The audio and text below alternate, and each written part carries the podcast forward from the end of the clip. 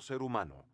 El dejar el planeta en manos de una nueva generación de seres humanos que no solo puedan manejarlo y manejarse ellos mismos con efectividad, sino que puedan finalmente hacer de este mundo un lugar de paz y amor para siempre. Creo que la mayor diferencia entre lo que hago ahora como padre comparado con lo que hice hace ya varias décadas cuando tuve a mi primera hija es que ahora empleo tiempo con mis hijos y puedo ser testigo del milagro de su vida.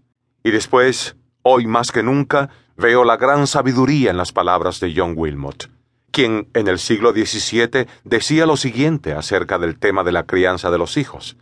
Antes de casarme yo tenía tres teorías sobre cómo criar a los hijos. Ahora tengo tres hijos y ninguna teoría que sirva.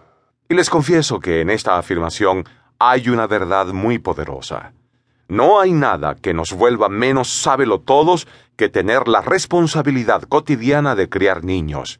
Pensando en estas palabras, He desarrollado el audiolibro que ahora estás escuchando. No tengo teorías que explicarte. Te ofrezco mis propias recomendaciones de sentido común, que son el resultado de mis experiencias con niños, de mi contacto con miles de padres experimentados, de haber pasado toda la vida entre niños y del gran amor que siento por ellos.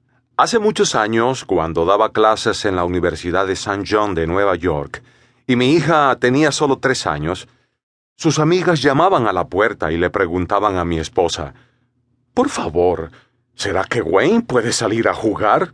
Y allí estaba yo, jugando al caballito y al escondite. En las fiestas, cuando todos los adultos se reunían en salas llenas de humo a beber cócteles, a menudo yo estaba fuera, jugando con los niños. Puedo decir con sinceridad que con frecuencia he preferido la compañía de los chicos a la de los adultos.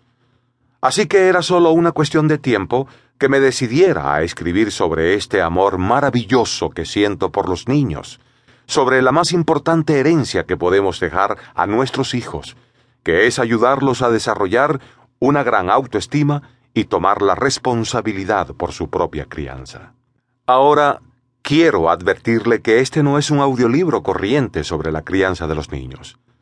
Todos los conceptos, ideas, estrategias, técnicas o cualquier cosa que usted decida probar, se aplican a todas las edades y a todas las situaciones que tengan que ver con los niños.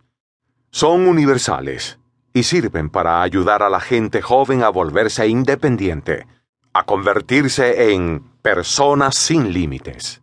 Se han escrito muchos libros sobre temas como el padre o la madre solos, los hijos y el divorcio, los preadolescentes, la culpa y la paternidad, la infancia, tú y tu adolescente y todas las subcategorías imaginables.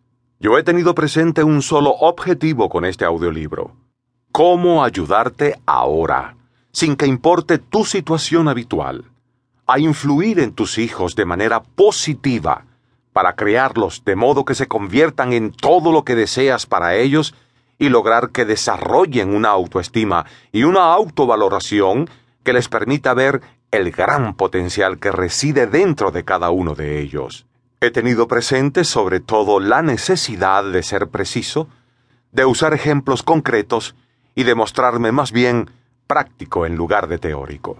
En estos últimos años he recibido miles de cartas de personas que se preocupaban realmente por los niños. Quiero compartir unos fragmentos de tres de esas cartas en las que se me pedía tuviera presentes algunas verdades importantes para este audiolibro. La primera dice así, Estimado Dr. Dyer, después de haber leído su libro Tus zonas erróneas, descubrí exactamente qué quiero hacer. Deseo ver a mis tres hijos menores, de 8, 7 y 6 años, educados sin las abrumadoras exigencias y aprobaciones que yo misma y varias escuelas hemos empleado para casi que destruir a mi hijo de 14 años. Mi hija mediana de 8 años ya está encaminada en la misma dirección. Yo los he visto a todos empezar con gran ilusión, de manera realmente brillante, disfrutar del preescolar como de una experiencia satisfactoria, solo para ser presionados dentro de la sumisión. Está tan adoctrinada que su maestra la describe como una niña dulce y una buena influencia para la clase. ¡Qué horror!